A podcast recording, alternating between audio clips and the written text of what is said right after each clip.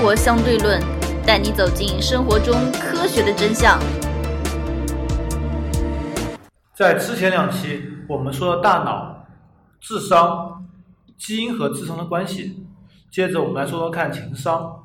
嗯，我是王爷，我是姚叔。我是当当当。那么，什么是情商呢？呃，情商这个概念好像现在有一个普遍的解释吧，就当然我不完全认可啊，但是有一个好像是比较普遍的解释，就是情商是能够感知对方、感知别人的这种情绪啊，或者是这种心理的能力吧。就共情能力比较高。对，就是所谓的共情能力吧，叫情商。首先，IQ 智商，那么情商就是 EQ，又称为情绪智力，是近几年来心理学家们提出与智力、智商相对应的观念。它主要指人在情绪、情感、意志、耐受挫折等方面的品质。一般，我国心理学家认为，情商包括以下几个方面内容：第一是认识自己的情绪，因为只有自己才能自闭，嗯只有知道自己，才能成为自己生活主宰。第二是能够妥善管理自己情绪，既能够控制自己。第三，自我激励，它能够使人走出生命中的低潮，重新出发。嗯四，认知他人的情绪，这是与他人正常交往、实现顺利沟通的基础。五是人际关系管理，即领导与管理能力。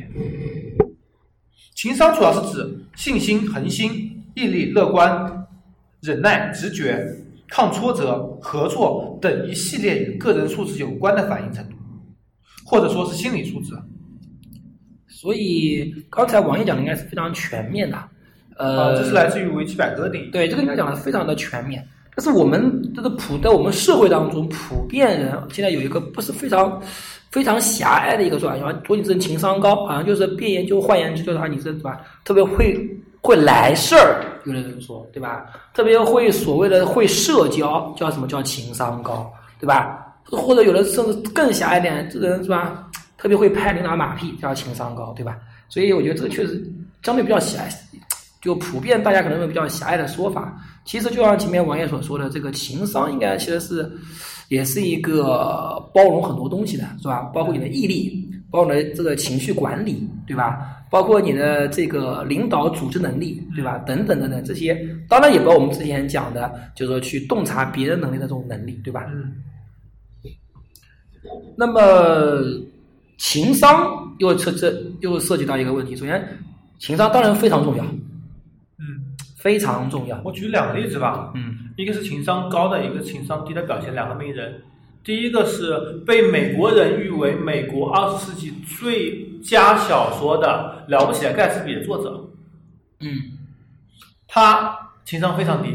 嗯，虽然写了一部很出色的作品，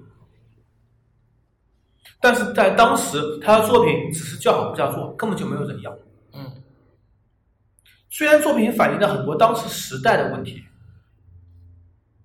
但是他自己从中没有获得任何好处，加上他和自己的妻子抚养了很多小孩，根本养不起。后面妻子是精神病死的，自己也进了疯人院，这就是对自己的情绪没有良好的把握能力。或者抗压能力相对比较弱一点。嗯第二个就是我刚刚看过一部类似于传记的作品，是刘景正的自传。刘景正知道是谁吗？不知道。不知道。刘景正是过去五年中三年的日本首富，哦，另外两年是孙正义。嗯，刘景正是优衣库的创始人，嗯他优衣库遇到了非常非常多的挫折。他传记里面写到自己的挫折，从刚刚开始，开始是别人的衣服放在自己这边卖，一直到自己开始做自己的品牌，再加上他的品牌从关西到关东，再如何是扩展到欧洲和世界版图。他欧洲选的第一站是在英国的伦敦，当时没有选巴黎，因为巴黎太排外。如果去美国，那必定要去纽约。嗯他还没有做好这个准备，所以第一站选择了伦敦。结果在伦敦受到各种各样挫折，在全球范围内各种受挫，但是受挫以后他不气馁，直到实现他的一个理想。英国人无法完成日本人的工作，就在当地招聘相应的日本人。就比如说，优衣库里面服务，就是说里面店员你必须嗯管好自己，做好自己的事情。如果顾客来了，只向顾客打招呼，绝对不推销任何产品，嗯让顾客做到自由购物，这点在英国就做不到。嗯他后面只是派了日本人过去做，然后再在当地招聘的时候找了非常非常非常多的人，淘汰率非常高，嗯才在英国做好这个事情。在遇到挫折以后，你如何进一步的奋起，观察到、洞察到事情的要点，能够及时采取措施对它进行补救或者改善，嗯这样才能够一步一步做得更大。这就是典型的情商高和情商低的做法。虽然了不起的盖茨比在后面，在上世纪八十年代开始，在美国终于家喻户晓，也被美国评为去年最，也被美国评为上世纪最伟大的小说，但是作者从中没有得到任何好处。其实这边还有个最近一个例子，其实也非常的明显，比方说那个毛侃侃，嗯对吧？自杀了，对吧？嗯他也就他其实也就是公司出现了融资问题嘛。嗯但是你要想想，贾跃亭欠的比你还多啊，对不对？有什么大不了的？逃嘛，对不对？逃美国嘛，对不对？我看看就自杀了，太刚硬了，是吧？受不了这个压力了，就自杀了。那你要要贾跃亭，他现在也是，也可以这么说呀，对吧？也是全部都没有呀。按照他这个抵债的话，按照他这种抵法，也是全部都没呀，对吧？所以我觉得，虽然说调侃死人不是非常好，但是这这这也有种说法，就是说王安凯现在应该学习贾跃亭，对吧？贾跃亭大不了跑了以后，所以我觉得三十六计最后一个计就是走为上。你真的吃不消的时候你就走，有有什么大不了的，对吧？所以说还有一个情商跟这个一个非常明显的表现就是那个项羽和刘邦这例子。比方说项羽，其实项羽当时的这个这个资本还非常雄厚啊。项羽他只不过是在这个长江以北失败了去了，他长江以南还全是他的，想想看，对不对？这个不肯过江东啊，那过了江东，这三国时候孙权不是江东还是全部都是他的？项羽就说不行，我无颜见江东父老，面子看得太重了，对吧？他说我想当年率领八千江东子弟，对吧？打过江东，这个横扫这个暴秦，对不对？但是现在江东子弟就剩我一个回去，我无颜见江东父老，然后就啥？你看刘邦多牛逼！你发现啊，就是这个楚汉之争，刘邦是一路打败仗，真的，刘邦跟项羽打仗还就没赢过，就最后一仗赢了。就最后一仗赢了，把项羽包围着，还而且还是耍赖皮赢的，跟项羽协议全部签好了，对吧？全签好了，说我们各自回去，然后他突然包围项羽，耍赖皮嘛，就这仗赢了。刘邦输了无所谓呀，有什么大不了的，对吧？所以我觉得某种程度上来说啊，这个情商也是一种狭隘的说一种不要脸的精神啊，对吧？其实情商还有点是共情能力。什么是共情能力呢？能够感知对方的情绪，不是能感知对方情绪，是能够有一种就是说情绪的感染力。就比如说有一种共情能力叫做你看一个视频，会打动你，开胸破腹，你会觉得很疼。我我我会觉得很恶心。对，就觉得这不好种看这种共情，应该我觉得大多数人都有，没有的人那种是很多人没有啊。啊，很多人没有啊。很多人没有，真的超级多。共情，就他看到之后，他觉得恶心，他他没他没觉得他没觉得痛呀，对吧？其实共情能力的定义是一种设身处地体验他人的处境，对对对，从而达到感受和理解他人情感能力。但是这就是我们现在普遍狭隘的认为的所谓的情商。其实现在绝大多数社会上认为这个情所谓情商啊，就是因为这个共情能力。但是这有是一个悖论。为什么我说这是这是一个悖论呢？绝大如果你从这个把一个事情做成功的角度来讲啊，当然我，我指的不是针对客户这种东西啊，比方说这种用户体验，其实也是一种共情能力，对不对？但是从更大的角度来讲的话，有很多能够做成大事，尤其是历史上面能够做成大事，其实他的共情能力都是缺乏的，啊，比方说我们这个以前什么斯大林也好，说说实话都是杀人如麻的，对吧？他没有这种共情能力，死了就死了，当然可能可能是麻木了，对不对？所以这边就涉及到一个情商，对我们是，我们可以打个比方，你你们认为，对于做一件事情而言啊，对于做一件事情而言，当然可能不同的事情的要求不一样啊。对于做一个办一个事情而言的话，你们觉得在社会上面，情商比较重要还是智商比较重要？当然说都重要，这这这是废话，这个啊，哪项更为重要？其实很多反应力，或者说你临时的决断能力，都是属于智商范围，而不是属于情商范围的。呃，不能完全这么说吧，不能完。比如说你去衣店，比如说你去外面店里买衣服，嗯，穿了一件衣服出来试衣，嗯，别人说你，店员说你这衣服很好看，怎么怎么怎么好看，你认为这是智商还是情商？他做这件事情，你是智商还是情商？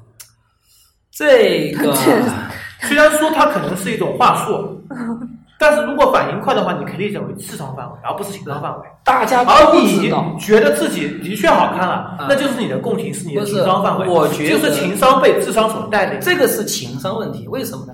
因为正常人都知道，那个到店家去，店家肯定会。肯定会恭维你的，真好看。不一定，大家都说这件更好看。对，大家其实都知道，店家是想把衣服卖上去，都知道。但是人还是喜欢听好话呀，这是人的一个本性。我觉得这可能既不是情商，也不是智商问题。人都喜欢听好话，这是肯定。但是你能知道哪些好话该听，哪些好话不该听，然后你能控制自己听好话的范围啊？我觉得这其实是应该是一个情商范围，这是智商范围啊。其实大家都知道他是在拍马屁，对吧？嗯，都知道他是在拍拍马屁，但是你能不能，比方说，我说实话，大家都知道抽烟是不好的，嗯，都知道，但有人他就要抽烟，嗯，这是你说这这是智商问题吗？这是情商问题，他还控制不住，你知道吗？不是，是成瘾问题，不是，不是，不是，这里面他其实做了一个理性的选择，他在身体问题和抽烟里面做了一个选择，他选择抽烟。这对他来说，这是个理性的选择，这是个智商选择，就给他的这个快乐感更大。对啊，就像赌博一样的，既然我知道了，但是我在输钱痛苦中和没赌的痛苦中做一个选择，我通过智商进行选择，我选择了继续赌。王爷这个说法，其实我说实话，呃，某种程度上印证了我长期以来自己的一个观点，但是我没有表达过。呃，我刚才虽然说是说情商跟智商，我们在社会当中往往是把情商跟智商给割裂开来了，其实是联系在一起的。但是我其实一直有这么一个想法，其实刚才王爷是印证了我的想法。我认为所谓的情商，很大程度，我们说百分百啊，很大程度上其实就是一种智商。其实像就像刚智商的延伸，其实就像刚才说的，比方说我以前啊。我以前有思考过这个这么一个问题，因为我小时候的时候，我我小时候应该说，我天生啊是一个比较比较人来比较人来疯的人，我天生是一个比较这个比较外向的人啊，应该应该应该这么说，这这这应该是天生的，内向还是外向？比较外向的人。但是呢，后来上了初中之后呢，因为你也知道是吧？我们以前那种班主任就是很傻嘛，包括像我们以前同。什么都受到过这种虐待，对吧？虐了之后呢，导致有一段时间搞得我非常内向，你知道吗？为什么会非常内向？因为我后来我现在自己去反思这这这段立场，我天生是比较外向的，但是因为那个班主任就是很就特别没有道德底线，一天到晚你只要你比方说你举你举手发言什么问题啊，他就会打击你，导致我现在回想起来，其实我自己是做出了一个理智的判断。我再外向，我容易被老被被我容易被老师骂。嗯，我容易被老师骂，那我就退回来，我就不外向了。嗯，最后我强化了这个人的，我弱化了我外向这部分，最后把它给弄给弄回去了。嗯，对吧？导致我有段时间就觉得好像就是特别难过，就很内向的感觉啊。嗯，其实我觉得，这然后呢，现在回想起来，我让我其实反思非常多。我就觉得啊，其实一个人他的性格能不能改，根本不能改，但是很大程度上可以进行转变。包括一个人他是外向还是内向，他的情商呀，其实都是可以可以归因于一个理智选择。比方说，有的人说做某件事情没做好或者怎么样，怕丢脸。比方说，我举个例子好了，就网就网页好了，你现在穿条裙子到大街上去转一圈，太冷了，啊，我 比方说，如果在不冷的前提下，你到大街上去转一圈，你会觉得丢脸吧？有的人会觉得，有的人会觉得很丢脸啊！我不好意思，我就举个例子啊，就是不好意思做某件事情。嗯，其实后来我仔细研究过，这个不好意思，其实就是一个你智商太低的表现。为什么？其实我就当时我记得我我好像跟谁讲过一个问题，跟跟我跟我们以前有个同学姓周的，他就觉得好像做什么事情觉得都觉得不好意思。我就是跟他聊天，我我就说我说我举个例子啊。你小时候或者曾经一定就一定看到过有的就是神经比较错乱的人，这个裸露的下体在大街上走，嗯，对吧？嗯我觉得你现在还记得他是长什么样吗？嗯，他说不记得了。我觉得你，我说你现在还记得你同你曾经你的同学里面谁出过非常非常大的丑吗？他说，他说不怎么记得了啊。我说这就对了。我说其实啊，你做一件事情，除非你做的非常成功，别人会真正记得。你普通做一件事情，没有多少人会真正关注你的。对对对，没有人会关注你可以就是说用阿德勒心理学来解释。对，阿德勒心理学是这么说的：你的所有问题全是周围环境给你的问题，全是在社交里面的问题。假设地球上只有你一个人，你这么做你会感觉羞耻吗？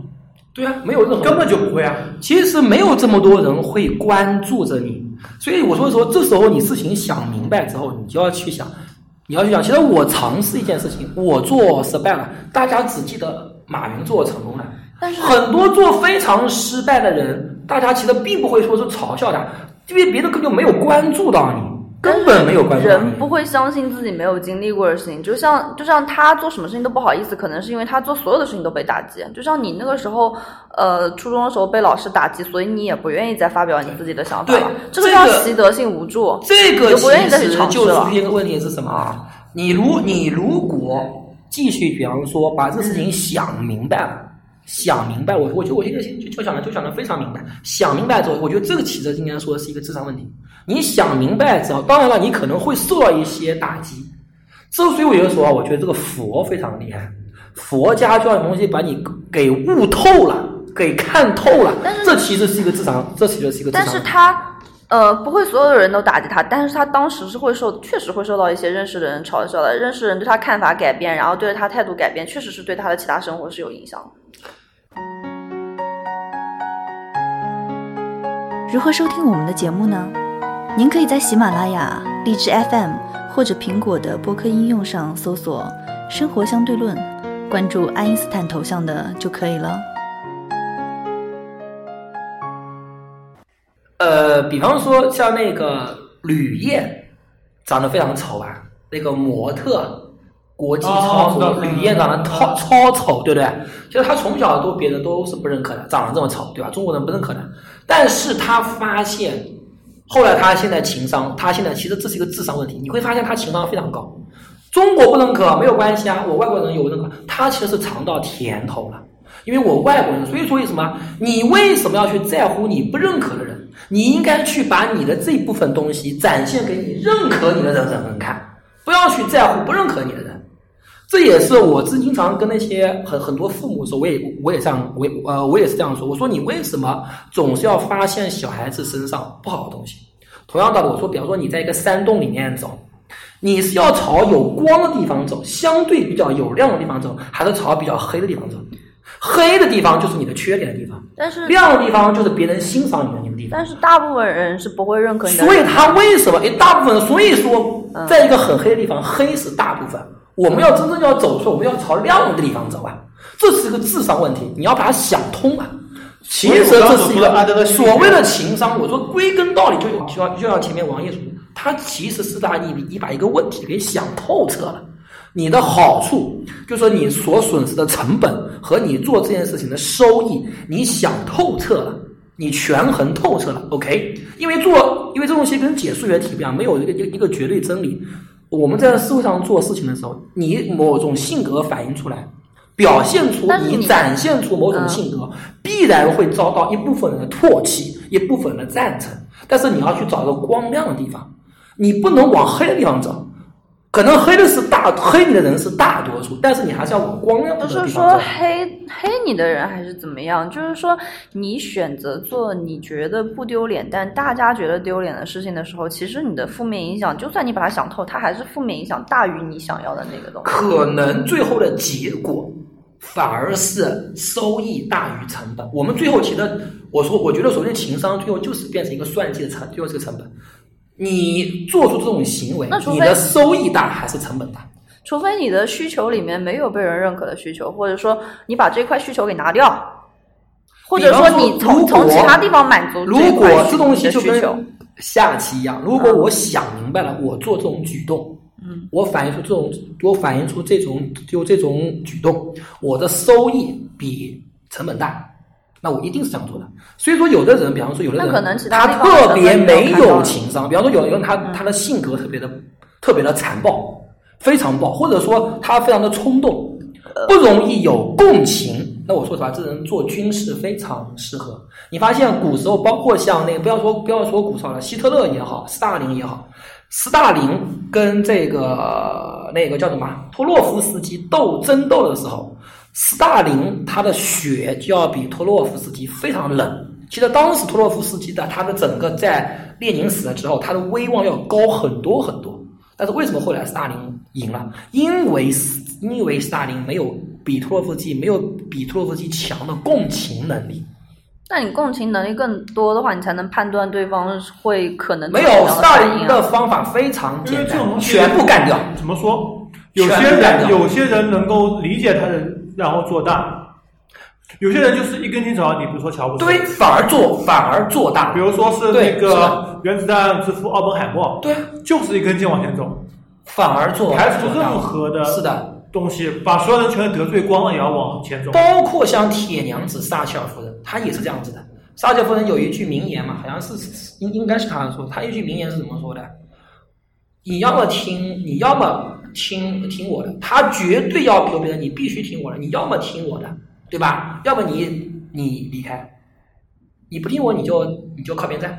也有做企业把企业员工当成自己的家做大的，比如对说宜家或者是星巴克。是的，是的。但是你会发现一个现象啊，呃，从概率上来讲的话，最后企业做的非常好的，往往来说是一个老呃他非常铁血的人。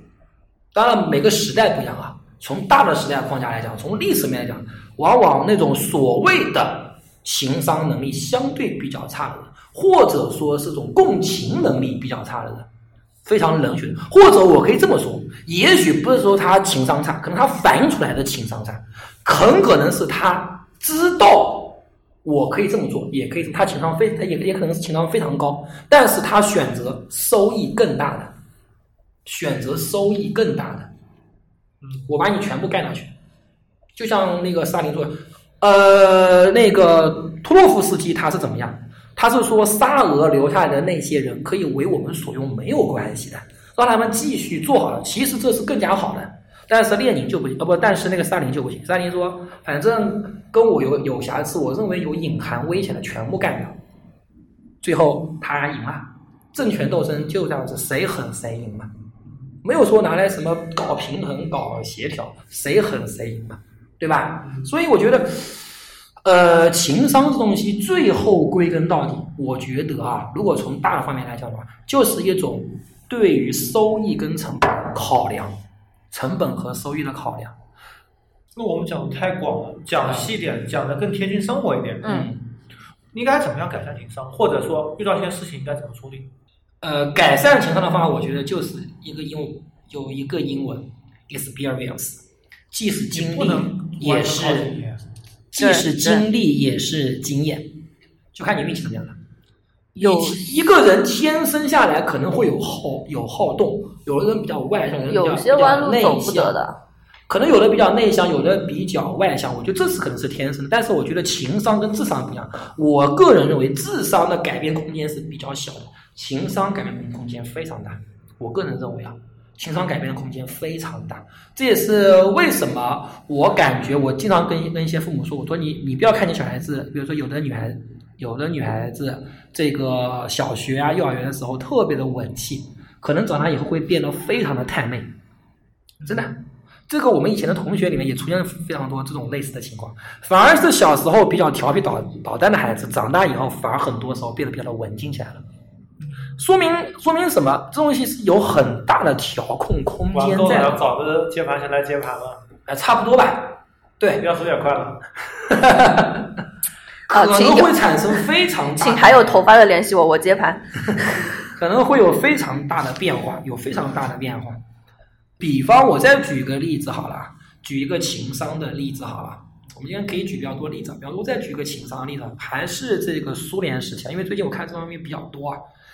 比方说，大家都知道那个朱可夫，对吧？这个是战神啊，这个苏联能够打打败这个德国，这个朱可夫居功至伟啊。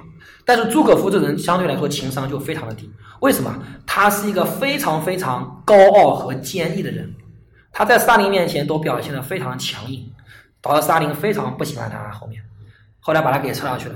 但是，呃，朱可夫的接任者叫华西列夫，华西列夫元帅啊，这个人他也是从底层出来的，跟朱可夫一样，也是从底层出来的，从当士兵开始一一步一步走到元帅岗。应该来说，他的性格上能走上这种岗位，他一定是非常高的，一定是非常坚毅坚毅的人，都是从战火洗礼、从死人堆里爬出来的，对吧？但是他就非常聪明，情商非常高，斯大林非常的喜欢他。他是怎么做，你知道吧？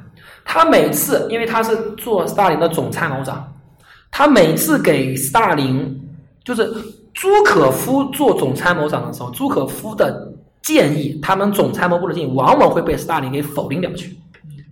但是华西列夫元帅的建议几乎都被斯大林给采纳了，为什么你知道吧？他太狡猾了，你知道吧？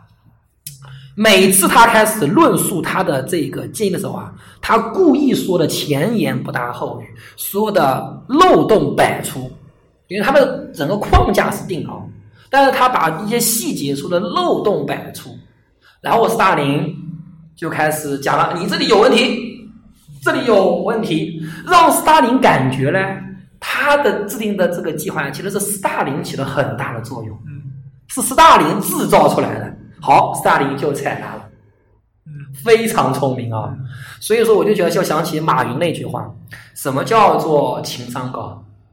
情商高的人是我知道我知道，但是我假装不知道，对不对？其实这东西是什么？这东西是他能够假装不知道，这是一种利益的取舍问题。在好好说话的有一期里面有了这么一个例子，就是说呃，你跟上级就说你有个建议给上级应该怎么样提，你可以找上级说，找直接领导跟直接领导说，我有问题想向你请教，然后说两个问题，一个是明显是他自己想要的，一个是他不想要的，两个问题让上级选择一个，然后再给他提一些建议，故意留了一个空子让他提一个建议，上级就会认为这是我自己做的决定，我就会坚决执行下去。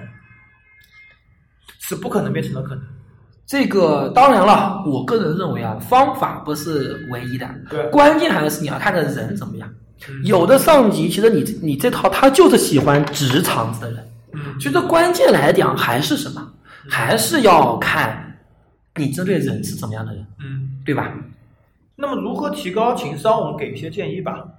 首先要设身处地的替别人着想，或者说换一个身份来进行选择。如果是你，你会怎么样做这件事情？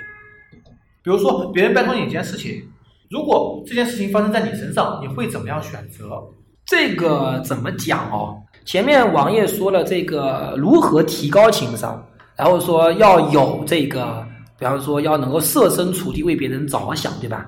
我觉得换个是换个角度为别人的，我觉得这个就好比那个有一种说法叫什么？叫做非常正确的废话。就好比你要把书读好啊，OK，你要。怎么样我？给你举个例子，哎，就比如说你上次你表弟问你借五万块钱，嗯，你想他为什么要借这个钱？呃，这个问题，他为了借这钱目的是为什么？第一个是我是想省利息，还是我的确拿不出这个钱？如果是的确拿不出的钱，他可以向父母亲、向其他人借，啊，同时他也可以向那种小额贷款公司那种余额宝或者是信用卡这些利息也不高啊，短期融资利息风险都很低，但是他开口向你借这个钱，你要知道他这个是不是一个想省利息，或者是真的借不出钱。了，还是说他是广撒网？哎，换个角度来明确他的目的，然后采取更好的方法进行应对。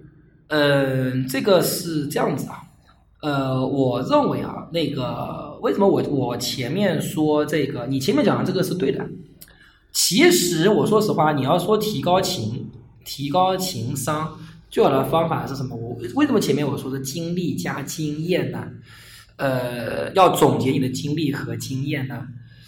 因为我觉得情商这东西不是说你想你说大家都知道，哎呀，我要变说得我要变得外向一点，我要要听对方说话的弦外之对音啊，呀这东西谁说都知道，都是废话。对，这些其实都是大家都知道，但是关关键是你真的要做到改变。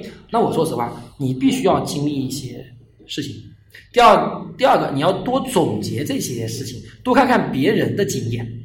这其实我说提高情商观念来说，我之前我们一直在说的，它其实是一个收益跟成本的核算问题。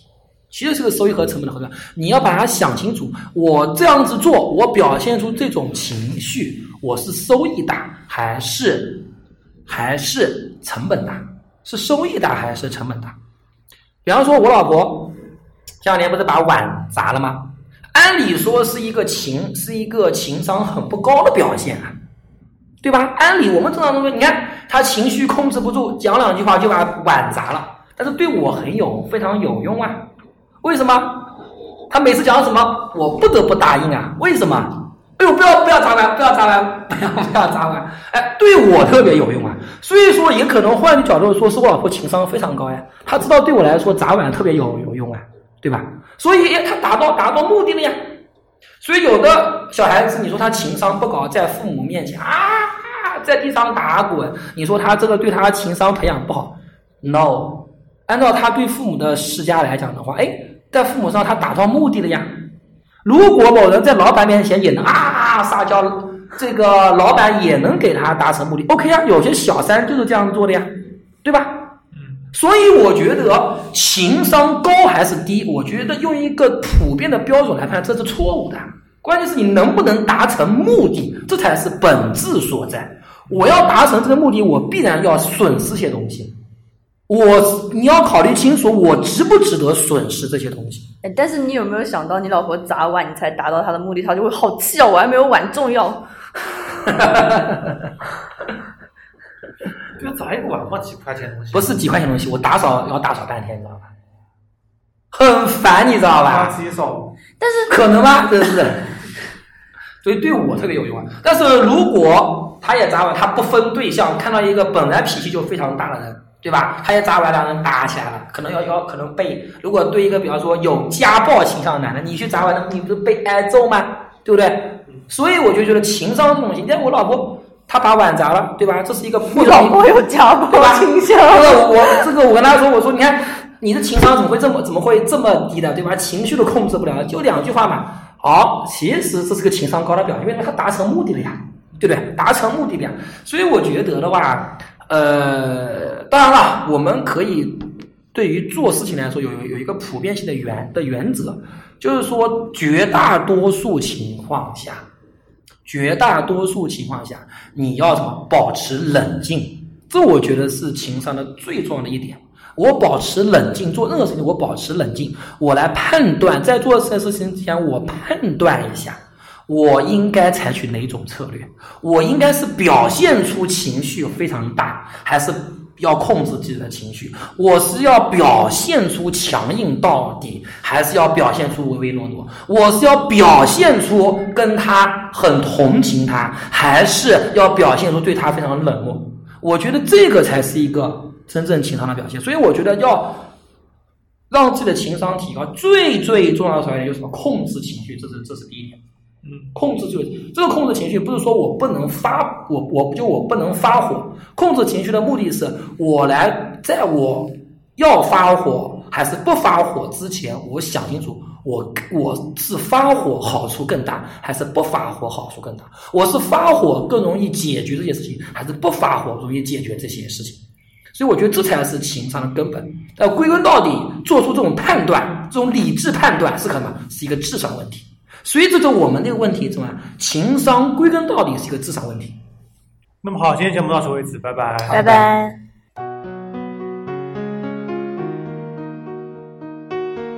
如何关注我们呢？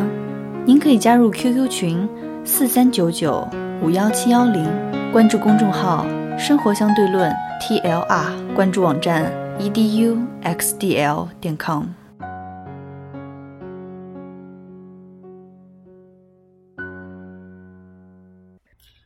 今天的彩蛋 AQ，嗯，那么什么是 AQ 呢？Adversity，一个人面对逆境的能力，或者说是逆境商和挫折商。